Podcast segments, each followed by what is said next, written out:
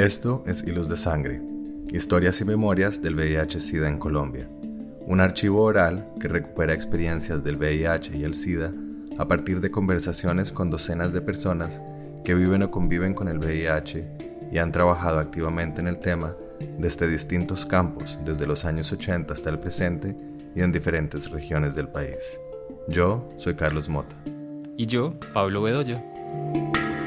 En esta sesión escuchamos a Dani García, reconocida activista travesti no binaria que ha sido pionera en el desarrollo de procesos organizativos trans en Medellín.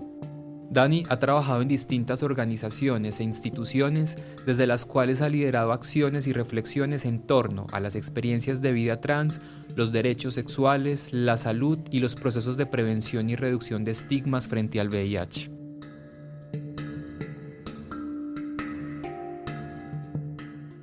Bueno, en este momento mi nombre es Dani.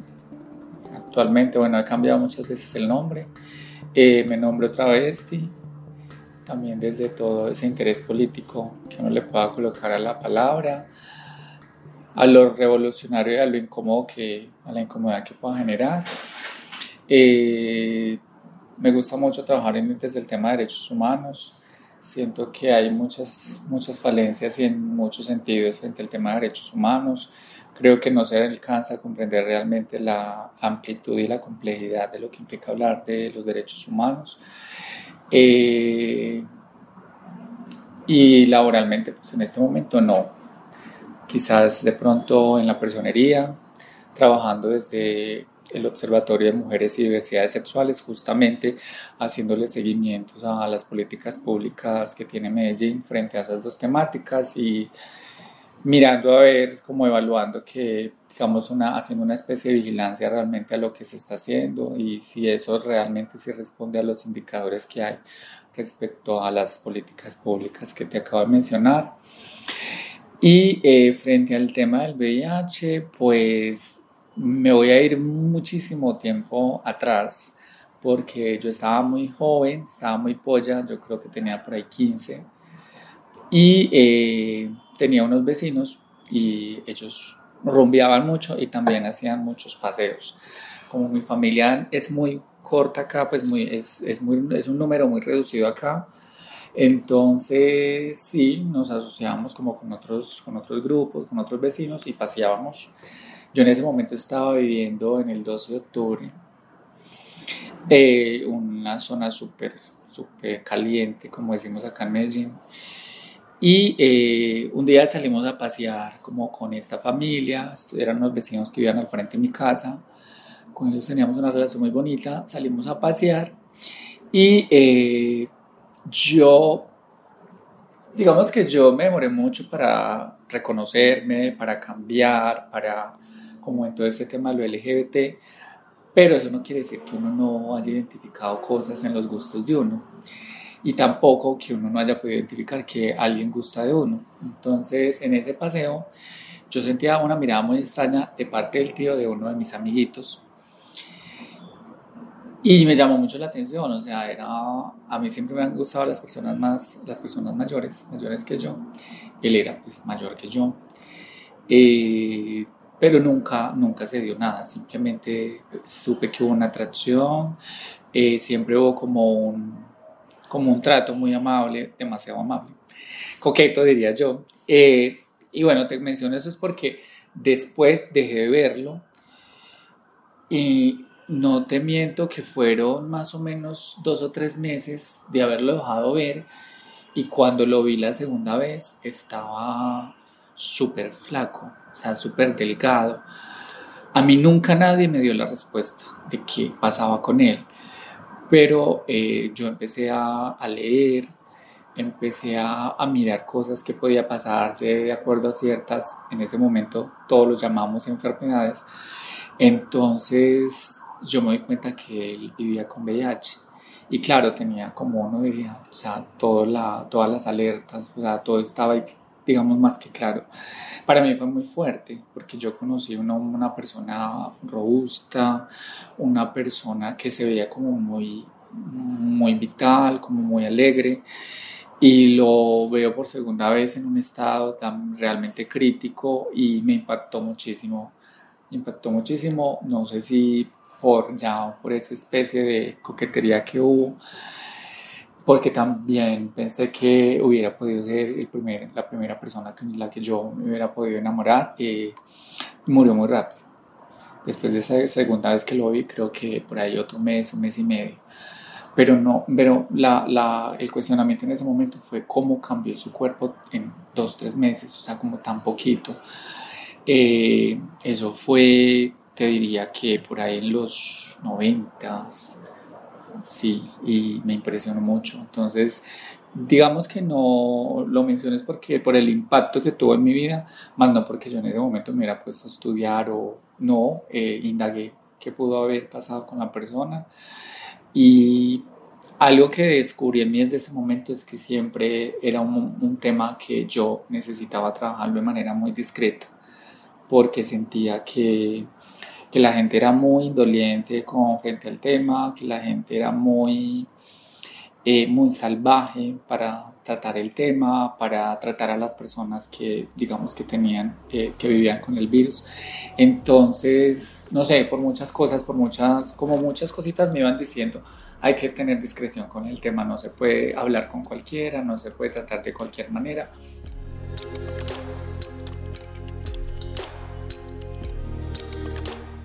En ese momento justamente, como te decía ahorita, yo estaba como en ese descubrirme. Yo me demoré mucho frente a, eso que dicen las personas es del cambio, eh, pero uno sí se lo piensa mucho en la cabeza. Yo le digo mucho a la gente que el cambio viene después, el cambio en la apariencia viene después y cuando uno lo da porque ya ha resuelto un montón de ideas en la cabeza. Y te menciono eso es porque una de las cosas en las que yo más pensaba en ese momento de la supuesta realidad que vivía una persona que se daba cuenta que vivía con VIH era que era automático que solamente estaba relacionado con homosexuales. Eh, yo en ese momento, digamos que me estaba descubriendo como un hombre que gusta de otro hombre, ¿cierto? Entonces por eso te coloco como esa categoría. Entonces eh, me atormentaba mucho porque era como una sentencia de muerte, o sea, nadie sabe cómo se va a morir, pero supuestamente en ese momento yo ya estaba teniendo claro cómo iba a morir, cómo iba a ser mi muerte.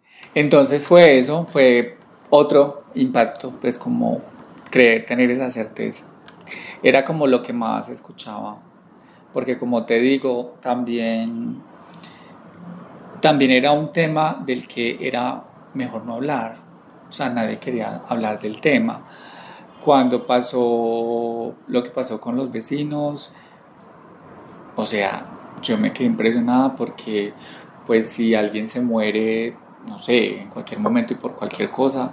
Si lo cogió un carro, entonces hablan, entonces se descuidó y lo cogió un carro, o sea, es tema de conversación el motivo. Mientras que en este caso, no, nadie, o sea, era un tema vetado, nadie quería hablar en esa casa. Y yo me acuerdo porque yo estaba muy pequeña, yo decía, pero, pero ¿por qué no podemos hablar del tema? Entonces mi, mi amiguito, que era el sobrino, el sobrino de, del chico este, me decía, no, es que acá no hablamos de eso eh, y en el colegio tampoco, porque en el colegio lo intenté poner también como, como un tema y no, no se quiso hablar eh, y a mucha gente le daba miedo. Claro, y yo quería hablar, yo, que, yo sentía la necesidad de que me hablaran sobre el tema, era porque yo casi como que quería una respuesta hacia mí de que alguien me sacara la idea de la supuesta certeza eh, de la manera en cómo iba yo a morir Claro, yo en el colegio tampoco había dicho yo soy, yo soy homosexual, pero eran como esas dos las, las dos cosas más fuertes, como eh, una cuestión de relacionada solamente con homosexuales.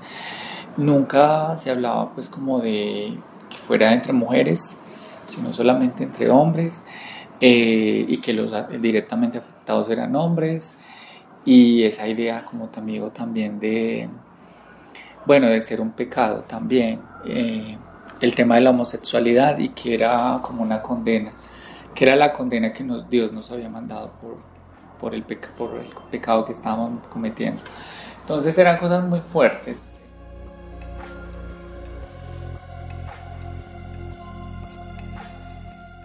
de ahí se da un salto súper grande, súper grande porque como te digo, pues no son temas de los que cualquiera quiera hablar, de los que se coloquen constantemente como en una, en una conversación. Y eh, el segundo acercamiento fue después de, de, un encuentro que hubo acá en Medellín con personas trans que había hecho Levis y Fundación Raza. Eh, yo estuve en ese encuentro y eh, no sé, como que ese día como que Gustavo Campillo como que vio un potencial en, en algunas trans de las que estuvimos allí. Eh, además porque en el espacio nosotras mencionamos de manera muy reiterada como la falta de oportunidades laborales para nosotras.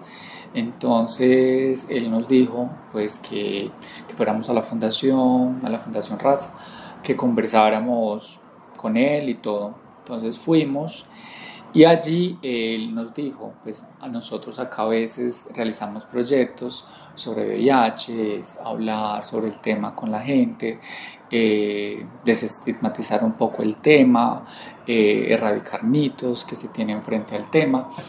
Eh, el proceso siempre con ellos ha implicado formación, más que información, es formación porque claro, pues imagínate si una que está informando algo no sabe bien qué es lo que está informando, entonces pues puede generar peores cosas, ¿cierto? Entonces él nos hablaba siempre pues, como en la posibilidad de participar con ellos de proyectos y teníamos que hacer como, como procesos de formación. Nunca trabajábamos solas, siempre trabajamos como en equipo. Y eh, yo de una sentí, no solamente como por el tema de, de, la falta de oportunidades laborales, sino porque para mí es muy chévere cuando, pues además de que voy a recibir un dinero, pues es un tema que a mí me gusta. Eh, del tiempo que te mencioné ahorita, en la primera vez que, que, conocí una situación a ese, a ese momento, pues había escuchado en, ese lapso de tiempo muchas historias o había visto en televisión o había visto programas de muertes, había visto de, mm, de, muchos actos de discriminación frente a personas que vivían con VIH o que los dejaban morir o que no tenían oportunidades laborales. Entonces ya había como, digamos, como mucha más curiosidad frente al tema, eh, mucha más necesidad también de saber frente al tema. Eh, una vez también me pasó algo muy fuerte con mi mamá y es que yo también asumiéndome eh, desde mi homosexualidad, mi angustia era, entonces voy a ser, como te decía ahorita, VIH positiva, fijo, fijo, fijo. Entonces mi angustia era, entonces, ¿qué pasa en la relación con mi familia? ¿Me van a cuidar? ¿Me van a dejar morir? O sea, yo me angustiaba mucho como pensando en eso. Y eh, yo no sabía tampoco, o sea, era muy curioso porque pues yo, yo no tenía un resultado pero mi angustia era todo el tiempo esa y yo entonces, ¿cómo le digo a mi mamá? O sea, sin decirle a mi mamá o sin darle la certeza de que era homosexual, entre comillas, entonces, ¿cómo le voy a preguntar o cómo le voy a decir a mi mamá ahora sobre otro tema que también seguramente ya se va a bloquear? y era mi angustia, como antes de ese proceso con raza, y fue muy, muy, muy curioso porque una vez mi mamá me dice, eh, bueno, mi mamá había empezado a participar de unos programas sociales y me dijo que una de las visitas que tenía en un fin de semana era ir a, a Fundación Eudes. Eh, y creo que fue a Fundación Eudes y, o sea, mi mamá vino transformada. Yo decía, ¿qué le dieron a mi mamá ya?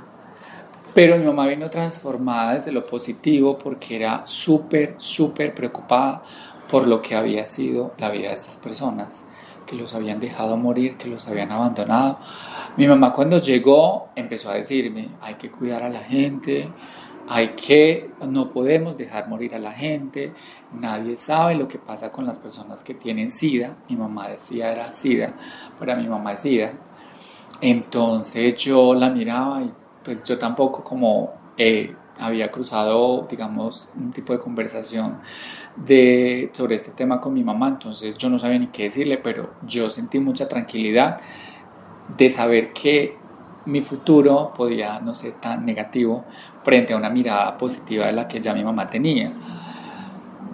Eh, entonces ya también fue eso como, marica, que fue lo que ella vio, que yo no supe, pero que yo quiero saber, yo quiero experimentar, yo quiero sentirlo también, yo quiero, pero yo nunca fui, yo nunca fui a la Fundación Neudes, sino que eso me sirvió para cuando se me presenta la oportunidad con Fundación Raza, yo decir, claro, o sea, de no negar, de no decir, no, es que por si las moscas lo voy a hacer, no, sino de tener la certeza de que esa era la posibilidad que yo estaba buscando porque eh, pues sí, sí me había eh, impactado mucho como escuchar historia, ver programas y siempre, siempre, aunque yo no suelo hacer este tipo de comparación, lo hago a veces como de manera mm, pedagógica o no sé, tratando de ilustrar algo y es, yo no para mí era impensable pensarme desde el ser travesti y desconectarlo de esta realidad que sabía que en los programas que yo había visto estaba, digamos, eh, conectado directamente con las travestis que yo había conocido. Las travestis que además había conocido en Loaina, ¿cierto? Entonces para mí era como en la necesidad de conectarlo, pero que yo sabía que nosotras tampoco teníamos la información porque utilizábamos nombres muy particulares para, para referirnos al tema, como el bicho, como, como ya estoy, ¿cómo es que decimos? Ya está ponchada, algo así. Yo decía, como, cuando yo empecé a escuchar como la forma, la mejor forma de hablar frente al tema, yo decía, no, no, no, porque habla tantas estupideces. Eh, entonces ya pues me conecto con Fundación Raza, me conecto con Fundación Raza. Cuando te menciono el tema de, de las travestis, eh, no lo había conectado tampoco con, con, el tema de la prostitución. Yo ejercí prostitución, pero eh, tampoco, tampoco abordábamos mucho ese tema. Eh, no era tan fuerte lo que escucho hoy en día, por ejemplo, de, de una que sepa el estado serológico de la otra estar divulgándolo en ese momento en el que yo estuve ejerciendo prostitución, eso no lo hacíamos. Había como una, un círculo de cuidado. Si sabíamos de la otra, sabíamos que, porque estábamos ahí todas, sabíamos que estábamos por una necesidad, sabíamos que muchas de las que estábamos ahí no era porque hubiéramos querido, sino porque nos había tocado. Entonces no hacíamos ese juego de la rivalidad y la competencia desde lo negativo, de atacarle arruinarle la vida a la otra para entonces nosotras poder acceder a ese cliente que nos dejaba plata, sino de cuidarnos entre nosotras mismas, además porque teníamos claro que pues hoy era ella, mañana podíamos ser una de nosotras, porque jugamos también en esa, en, ese, en esa ruleta de recibir más dinero por no ser preservativo, pues sabíamos que podíamos quedar en cualquier momento eh, infectadas con Fundación Raza. Entonces muchas cosas yo las podría organizar como en qué momento lo vivo desde lo práctico, desde la experiencia. Y con Fundación Raza fue un momento muy diferente porque era desde lo formativo. Entonces conocer realmente terminología, conocer eh, parte de la historia, no solamente quedarnos con el tema del VIH, sino de conocer que de otras maneras también puede verse afectado el cuerpo cuando no estamos, digamos, recurriendo a ciertos cuidados. Eh, entonces fue muy importante eso porque uno, todo el tiempo estaba, entonces no voy a usar preservativo para no, pero para ese no era direccionado siempre a no quiero una, una infección por VIH, pero existía la gonorrea, existía la sífilis, existía un montón de cosas que uno decía, no conocíamos de un montón de cosas, ¿cierto? Entonces ya era también por, e, también por eso la tranquilidad de, de alguna manera de poder salir a compartir con la gente en Medellín, no solamente de debemos de prevenir el tema del VIH, sino un montón de cosas. Y satanizamos esta porque los medios de comunicación han logrado satanizarla, pero no hablan de otro montón de cosas, eh, que también nos afectan, de, nos afectan gravemente. Entonces era como una escuela, pues fue directamente una escuela, pero una escuela para la vida, porque yo desde con Fundación Raza, yo, yo Fundación Raza, no puedo decir que la dejé porque está en mi corazón, porque comparto todavía con Gustavo Campillo, por ejemplo, pero ya no, ya no hago muchas acciones con ella, pero siento que ellos dejan mm, esa semilla en mí, de ya no tengo que estar formándome a través de lo que ellos me muestran, sino yo puedo buscar también. Eh, y como te decía ahorita, eh, no he necesitado no he necesitado una charla para que me sensibilice, porque ya la tenía, ya tenía la sensibilización frente al tema, eh, sino que era como para tener una forma más adecuada de referirme al tema. Además, porque tienen la uno la oportunidad también de compartir con personas que viven con el, con el virus, que quieren utilizar también una forma mm, de desestigmatizar el tema.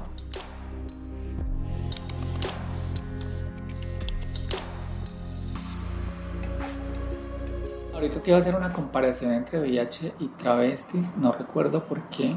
Seguramente intentando referirme a este tema de los mitos, frente a nosotras existen un montón de mitos.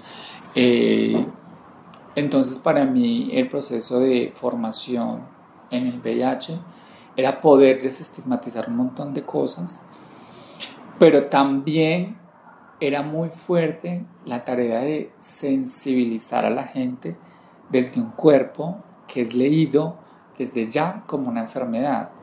Entonces yo decía, yo me sentía a veces como muy atrevida diciéndole a la otra persona cómo son las formas de infectarnos, eh, pero además sentía que no tenía la autoridad de hacerlo, porque yo sentía que el otro me podría estar señalando, o sea, usted no tiene criterio para estarnos diciendo a nosotros cuídenos, sabiendo que ustedes son los degenerados, sabiendo que ustedes son los que lo traen, sabiendo que ustedes son los que lo riegan, como dicen vulgarmente. Sin embargo, yo decía, bueno, tengo la autoridad de decirle a la persona si está partiendo de que yo soy una enferma, una degenerada, por ser travesti, decirle, bueno, entonces que no le pase lo mismo que me ha pasado a mí, ¿cierto? También como utilizarlo a la inversa. Eh, pero era muy fuerte en ese sentido, porque, mm, porque en el momento en el que nosotros, o sea, todavía no, uno no puede decir ni que se ha desestigmatizado el tema del VIH, pero tampoco se ha desestigmatizado el tema de las travestis. Entonces, en ese momento, o sea, 15 años atrás más o menos, era muy fuerte uno salir a la calle y la gente no quiere hablar con una travesti, la gente no quiere ver una travesti, y justamente que le vayas a hablar de eso. Pero bueno, teníamos como ese respaldo de estar con una fundación, de estar también con logos de la alcaldía. Eh, y bueno, también fue un proceso muy bello por ese otro lado, ¿cierto? De quién, de quién nos está hablando, quién nos está hablando, quién nos está diciendo y qué es lo que nos está diciendo. Eh, no sé, muchas formas de educar a las personas eh, fue como la apuesta, que nunca la percibí así, pero que en la medida en que pasaban los días, yo sentía que estaba haciendo un ejercicio pedagógico en un doble sentido, desde quién soy y desde ese otro tema como es la infección por VIH. Eh, al día de hoy pues no me ha interesado mucho ya desde lo, digamos, desde el activismo, desde lo laboral, pues me he enfrentado como a seguir eh, acompañando temas en lo laboral eh, repito, no es solamente porque sea una cuestión laboral, sino porque al uno tener el enfoque, uno sabe qué es lo que está reclamando y uno sabe la necesidad de que las instituciones tengan el enfoque cuando estén atendiendo. Porque es que si tú me estás diciendo, no atiendo una travesti, digamos una EPS, no atiendo una travesti porque es que no está, eh, no está residenciada en esta ciudad, llegó hace cinco meses, entonces le vamos a negar la atención desconociendo las causas por las cuales ella vino a parar acá, que no fue por su propia voluntad, que no tuvo eh, la, la, cuestión de la información de qué pasa cuando se mueve de su, de su lugar de su lugar de residencia, de que tiene que actualizar la información en un montón de lugares y que esa sea una de las barreras y de las principales barreras para que nos den el carrusel de la muerte, que nos dejen morir. O sea, eso no tiene nombre. Y desde el tema de lo, desde el activismo, pues acompañar con tutelas, porque eh, a veces también pasa que se conecta el tema de sus hormonas con el tema del VIH, entonces que algunos médicos que desconocen, pues que son muchos, entonces no les van a dar el medicamento eh, de hormona, que porque entonces puede generar efectos eh, no esperados con, cuando se cruza con, la, con los antirretrovirales, sabiendo que ya hemos recibido la información de personas, de infectólogos, eh, de químicos que dicen que no hay, digamos, un cruce negativo entre ambos medicamentos, entonces hay que hacer un doble trabajo por muchas partes, entonces cuando llegan chicas que quieren seguir los dos procesos, o sea, que no van a dejar su proceso de hormonización, pero que a la par necesitan seguir con su proceso de antirretrovirales, pues es poderle uno decir tranquilamente, no hay, eh, no hay riesgo, puedes usar los dos. Entonces ahí empezar a plantear tutelas para poder que ellas tengan la tranquilidad.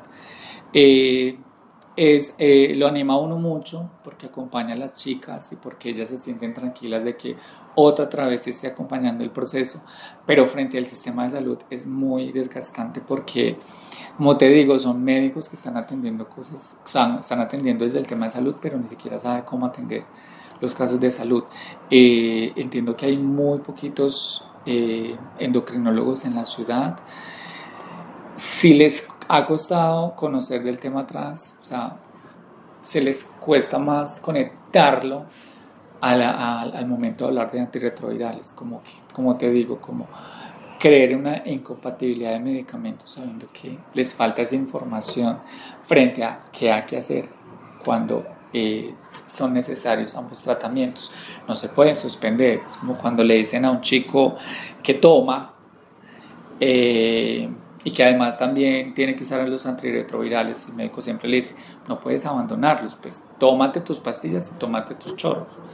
¿cierto? Pues lo ideal para ellos es siempre que la gente no tome, no tome el chorro, pero la gente no va a dejar de tomar chorro, entonces tomes el medicamento y después se toma chorro. Entonces con las chicas es darle esos ánimos de sigan con ambos procesos, no pueden abandonar ninguno porque los dos son necesarios para ellos. Entonces, desde el activismo muchas cosas, eh, también generar sensibilización, pero ahí a veces es muy complejo para mí porque intento también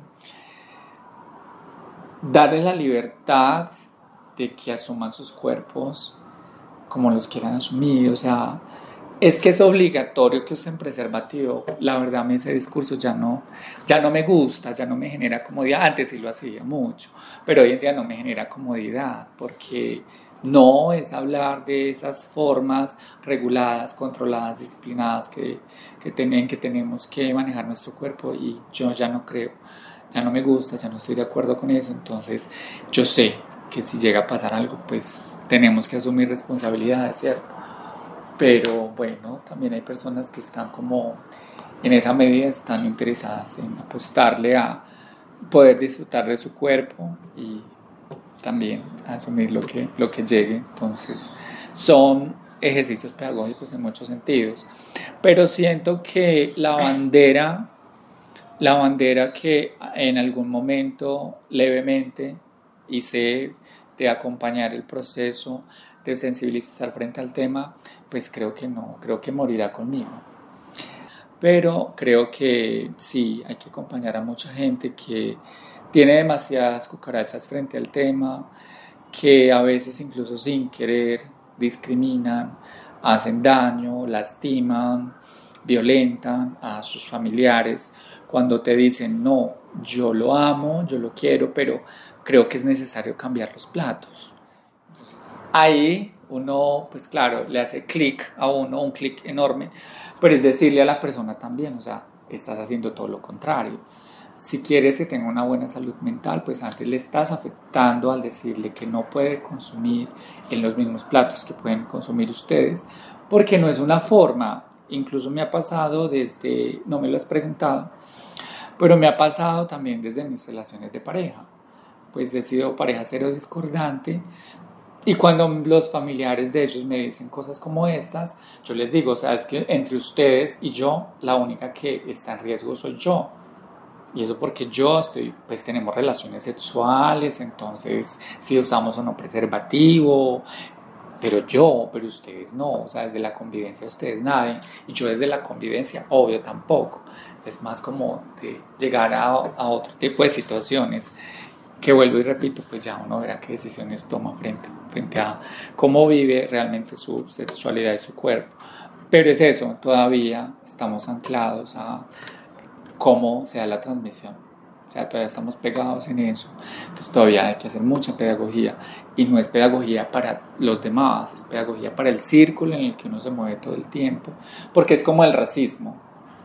O sea, está ahí, todo el mundo es racista, todo el mundo es anti-VIH, pero al momento en el que se manifiesta te das cuenta de que tienen actitudes racistas y anti-VIH.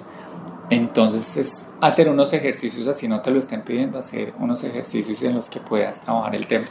Yo no sé, yo, como te decía ahorita, yo creo que muero como con, el, con la lucha también, porque yo no hay película que tenga que ver con VIH que no llore. Y no lloro desde el pesar, sino lloro desde la fuerza, desde la impotencia, desde, desde la falta de respeto por la vida, de la falta del cuidado frente al otro, de siempre estar pensando que es que lo que le afecta le afecta al otro. No, si tenemos una persona que vive con VIH, es una cosa de familia, es una, si es mi pareja, es una cosa de pareja, no es una cosa que solamente le afecte a él. Tenemos visiones muy cerradas frente al tema, y claro, tiene que, yo soy partidario de la educación y pues la falta de educación que hay frente al tema. O sea, todavía en los colegios es un tabú hablar del tema, todavía. Pablo, ¿te imaginas? Pues yo sé que tú también como profe lo sabes, pero a mí me impresiona todavía llegar a un espacio y, y que te diga, que te hagan unas preguntas tan tontas pues tontas en el sentido de que uno dice, bueno, está partiendo desde la ignorancia, pero que todavía siguen circulando ciertas preguntas o medios. Eso no tiene nombre, pero claro, es el vacío que tiene la, el tema de la educación de nosotros, el tema de la educación sexual en general, que si, no sabemos si sea, realmente puede llamarse educación sexual.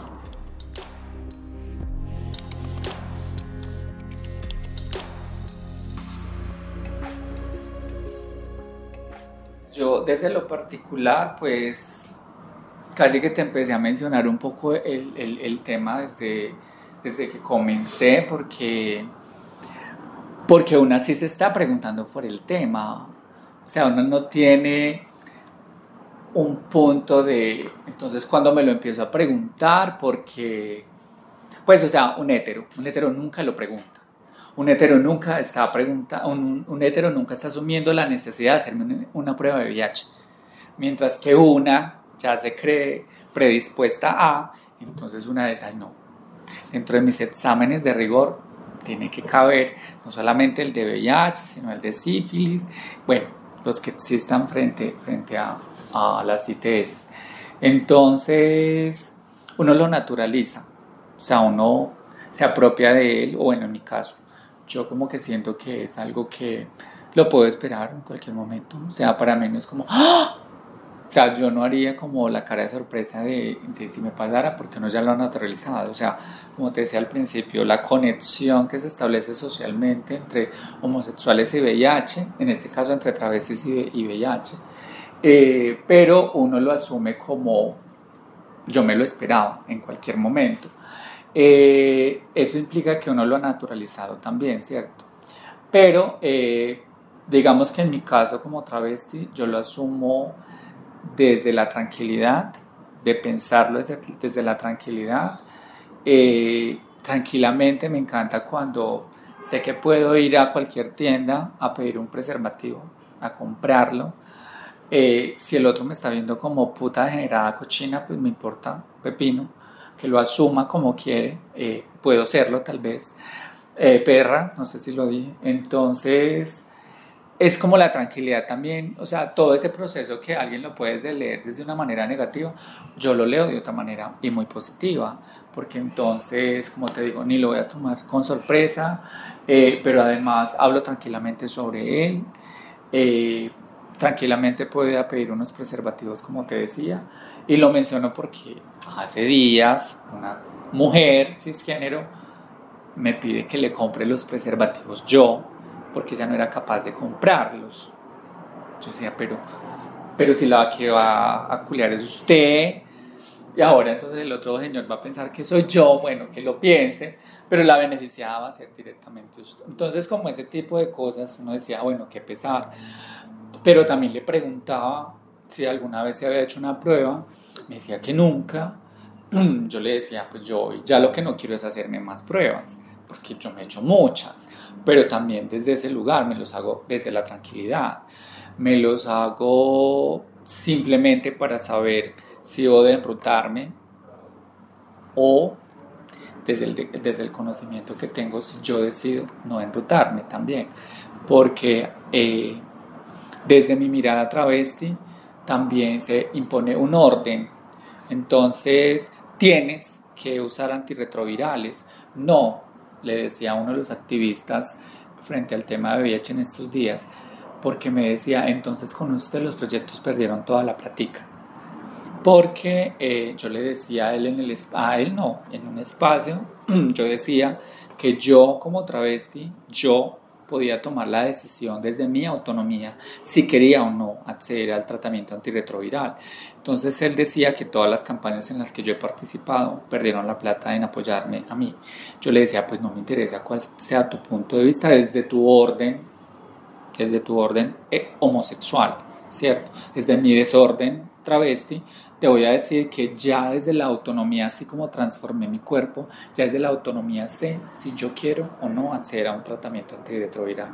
Porque tú no sabes, aunque no, no fue la justificación que le di a él, porque hubo un momento en que corto la, la conversación en momentos que no me quiero desgastar con nadie, pero a eso puedo agregar es, yo tengo la autonomía de transformar mi cuerpo, como nadie desconoce las realidades travestis, tampoco nadie quiere saber realmente hasta dónde quiero vivir yo. Y no estoy diciendo que entonces el VIH venga a decirme esta es tu sentencia de muerte, no, sino que yo digo, si hay una ruta para mejorar mi estado de salud, mi organismo, eh, digamos, restablecer mis defensas, pero no me interesa porque me siento agotada, porque me siento cansada, porque ya no quiero seguir luchando por cosas, no porque haya llegado al VIH, sino porque la vida misma me ha desgastado. Entonces yo siento que ya tengo la autonomía, porque desde ese mismo ejercicio formativo, desde lo académico, desde el tema del VIH, de, todos los procesos que he vivido, he aprendido a que soy una persona autónoma. Claro, el Estado nos corta para no ser nada autónomos, pero yo digo, yo voy a tomar a partir del momento en que entendí que podía transformar mi cuerpo como quiera, entendí que podía hacer con él lo que a mí me diera la gana. Entonces creo que desde, las, desde una mirada travesti o desde mi mirada travesti, eh, asumiría también desde el desorden de lo que implica también ese régimen del cuidado, es mirar entonces cuáles son las pautas de cuidado que yo tendría para con mi cuerpo. Eh, no es hipócrita el discurso, porque cuando alguna persona me dice qué hago porque me quiero cuidar, pues entonces yo más o menos le digo qué puede hacer, enrutarse, eh, tomar antirretrovirales, pero si la persona me está proponiendo eso, pero como soy yo la que estoy hablando sobre mi cuerpo, entonces puedo tomar otras, otras decisiones. Eh, porque además también empieza a entender un montón de lógicas que maneja el tema del VIH, o sea, porque no, no saben, porque no han encontrado la cura, pues porque las farmacéuticas están ricas con ese, con ese tema, porque no quieren erradicarlo realmente.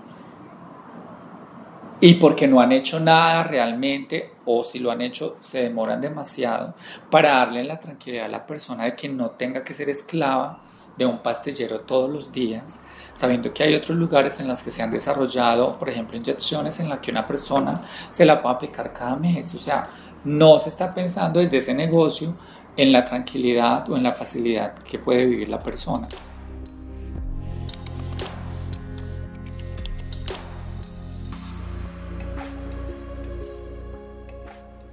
La iglesia viene a, ponernos un montón de escapularios encima y pues no, quien haya incluso utilizado la iglesia, y digo la iglesia porque literalmente utilizan la iglesia católica, para poder sobrellevar el diagnóstico, el recibir ese diagnóstico, el poder soportar esa noticia eh, y poderse pegar de ella para, digamos, para sentirse bien, para no sentirse culpables, pero para además pedir ayuda por la, situación que están viviendo. Si esa es su herramienta y la herramienta que han considerado eficaz, totalmente respetable, pero para mí no sería la opción pensar entonces en que ahora voy a recurrir a la iglesia. Lo que he estado buscando desde, desde las lecturas que hago es, el día que pase lo que pase con mi vida, es yo poder decir tranquilamente, si voy a morir, voy a morir, pero que no tenga que estar pensando en que me tengo que arrepentir porque culié mucho porque entonces cometí el pecado de estar culiando, porque cometí el pecado de haberme transformado en lo que no podía transformar, de poder morir, morir dignamente, porque he tenido compañeras travestis que han muerto se han rapado porque la iglesia las culpó alguna vez de ser travestis, entonces sabían que por donde les eh, entró el virus, les salió cuando tenían estas diarreas crónicas, entonces arrepentirse en los instantes, en los últimos instantes de su muerte, arrepentirse de un montón de cosas que yo no me quiero arrepentir. Por lo que te decía ahorita, si uno aprende a vivir y a disfrutar su cuerpo, que el día de mañana no tenga nada que arrepentirse, asumir, asumir lo que haya llegado. Entonces, desde mi postura a través de ciertas miradas que pues yo sé que muchas personas las juzgarán, pero no me interesa y los apoyos que buscan otras personas para poder sobrellevar la situación son muy diferentes a las estrategias que uno busque para poder sentirse menos mal con lo que vaya a pasar con uno. Pero en todo sentido, yo creo que buscaré no sentirme culpable de nada. Simplemente tomé decisiones y ya. Buenas, malas, no voy a considerarlas ni buenas ni malas, son mis decisiones. Las decisiones que me llevaron a donde me vayan a llevar pero todo es un negocio, todo es una culpabilidad, todo es una serie de, redes ahí para amarrarte, para no dejarte tomar decisiones y después para llorar y lamentarte. Por eso no, yo no, me quiero, yo no quiero llorar ni lo quiero lamentarme por nada lo que pase. No, saber que ya, pues paso allá.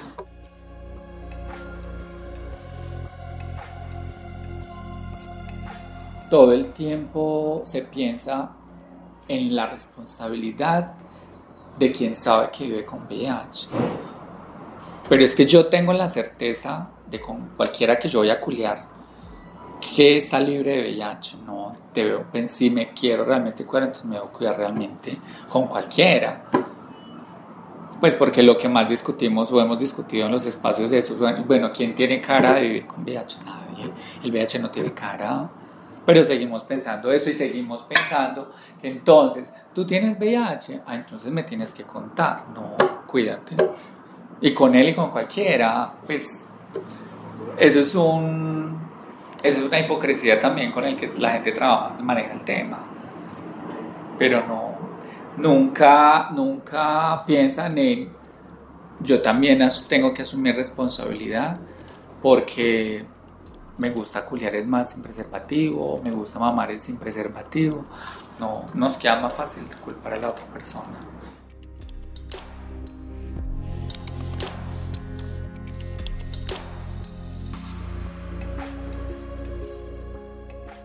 No quiere decir que solamente las personas cisgénero tienen miedo a hacerse la prueba o nunca se han hecho una prueba, sino que personas desde la perspectiva trans y travesti personas eh, trans y travestis también temen hacerse la prueba, nunca se han hecho la prueba. Digamos que saben cuál ha sido su ritmo de vida eh, desde lo sexual y no porque automáticamente lo tengan que hacer ellas exclusivamente, sino que sean general, pero hay una barrera también ahí y es que ellas que consideran que no es necesario hacerse pruebas no ven necesario porque, pues, obviamente porque nadie quiere esperar una respuesta positiva. Hay un temor, hay un, hay un tabú ahí frente al tema de la prueba. Sabemos que la prueba es importante porque abre la puerta a, tomar la decisión de hacer, ¿cierto? Que se accedo al tratamiento antirretroviral o no. Además, porque hoy en día sabemos que que no van a esperar un tiempo, yo no sé qué, para que el cuerpo esté desgastado, sino que inmediatamente se sepa si es, una, si es reactivo, que hay que hacer algo, ¿cierto? Esa sería una, desde, digamos, desde una cuestión que pues uno no sabe cómo solucionar algo que está al interior de la persona, o sea, yo como obligo a alguien, tienes que hacerte la prueba, ¿cierto? Eso nace como, o sea, de uno tener conciencia de necesito hacerme, desde la necesidad.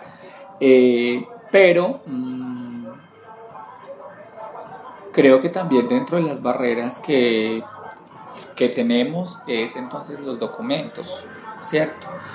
Eh, la gente dice, pero es que ya está, yo sí, ya está, y ya se pueden hacer los cambios, pero hay muchas personas que son analfabetas, hay muchas personas que no tienen conocimiento de eso, hay muchas personas que siguen asumiendo que ya tú eres Daniela, pero porque tú decidiste llamarte Daniela, pero no creen en la posibilidad de que eso esté en tu documento de identidad. Pero una de las barreras también es, como te decía, que algunas personas son analfabetas, ¿cierto? Hay mucho analfabetismo en la población trans y travesti. Hay mucha falta de información frente a las posibilidades de documentación legal y los cambios que pueden hacer. Pero hay muchas también mucho desconocimiento frente a nuevas leyes, decretos, sentencias que, que han aparecido, bueno, que, en la, que hemos luchado para poder hacer cambios. ¿Por qué? Porque uno, quiera o no, cuando uno va al, al centro médico, uno necesita sentir la seguridad de me van a tratar bien. Y sabemos que desde que las barreras que nosotros tenemos están desde el portero, ¿cierto? Desde el, desde el no trato adecuado que nos brindan. Pero me sigue llamando mucho la atención es eh, que las personas, aunque me estás hablando del VIH, a mí lo que me llama desde la complejidad del sistema de salud es que tú asumas como médico que solamente me enfermo de VIH. Claro, está bien, nos pueden hacer un examen para descartar, pero que a mí me llegue doliendo algo y que inmediatamente asumas que tienes que hacer primero, sí o sí, de una manera cerrada, rígida, eh, abrupta, que tengo que hacerme una prueba de VIH sin contar con mi consentimiento. Pero me vas a poner a firmar un documento que dice que es mi consentimiento, no es tu voluntad. Eh, pero también el desconocimiento que ellos tienen frente al tema, que no te van a dar la mano, porque entonces no saben, todavía desconocen cómo es la forma de transmisión. Eh, hay muchas personas trans que viven su, su situación de VIH en la soledad, sin el apoyo familiar. Y eso es una de las barreras que uno concibe como muy importantes porque pues sabemos que las redes, los grupos de apoyo familiares, eh, de amistades, pues son muy importantes. Claro, nosotras aprendemos a generar redes desde, desde nosotras y apoyarnos, pero digamos que hay una cuestión del afecto ahí que es diferente. Eh, y hay, una, hay un punto de quiebre frente a la familia que uno no sabe cómo resolver porque vuelvo repito, pues entonces cómo no hace caberles en cuenta a las familias que están, digamos, discriminando a la persona. Eh, ahorita que ha aparecido mucho también el tema de la migración venezolana, pues no solamente el rechazo porque eres trans, sino que además entonces deben de constatar que no tienen VIH. O sea, ahí se están, se están exigiendo esas pruebas sabiendo que dentro de nuestro contexto general eso es ilegal.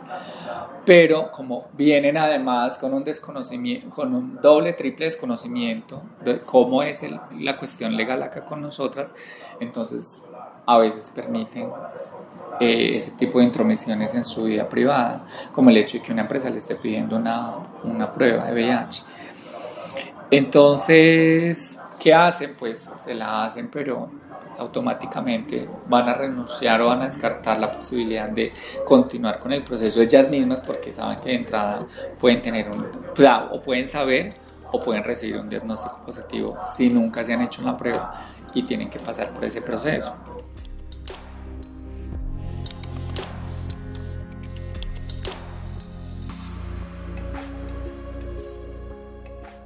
Este futuro es mañana, ¿cierto? Entonces, si a mí me preguntan el tema del futuro, tendría que pensar en, perspectiva de cuántos años. O sea, de 20, de 30, de cuántos. Porque si tú me preguntas de 20, yo te diría que no sería muy diferente el de ahorita.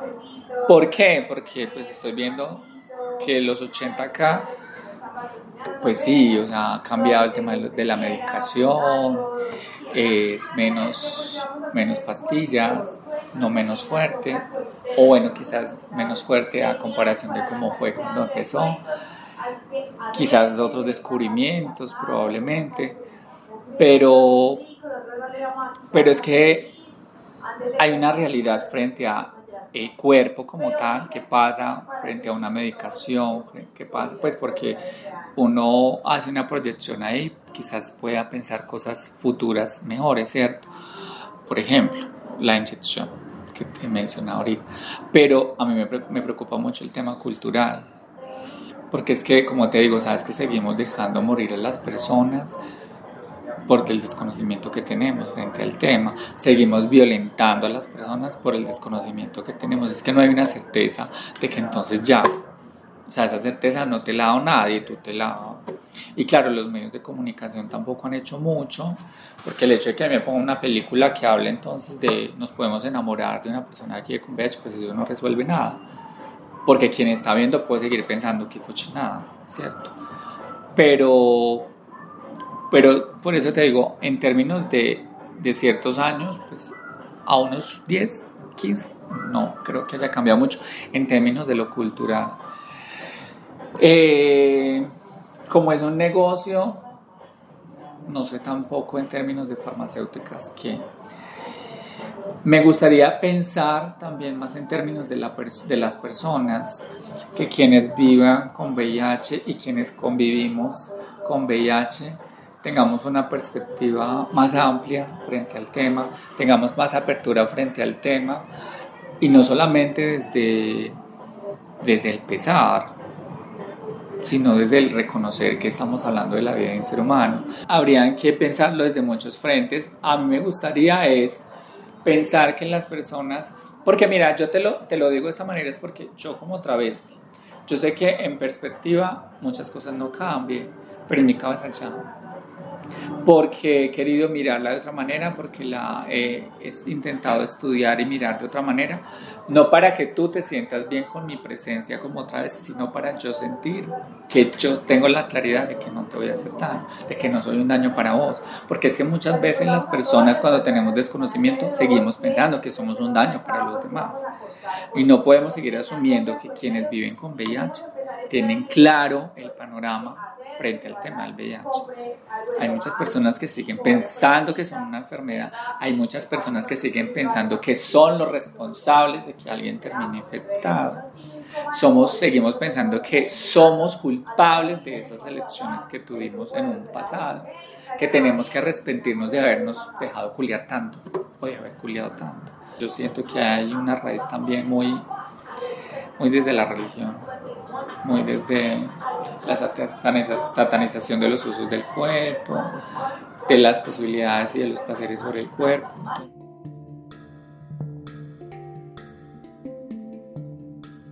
Hilos de Sangre, Historias y Memorias del VIH-Sida en Colombia, es un proyecto de Carlos Mota y Pablo Bedoya. Edición de audios, Juan Camilo Ortiz, con apoyo de Penn Mellon Just Futures Initiative, Museo de Arte Moderno de Bogotá y Grupo de Investigación en Intervención Social, Universidad de Antioquia.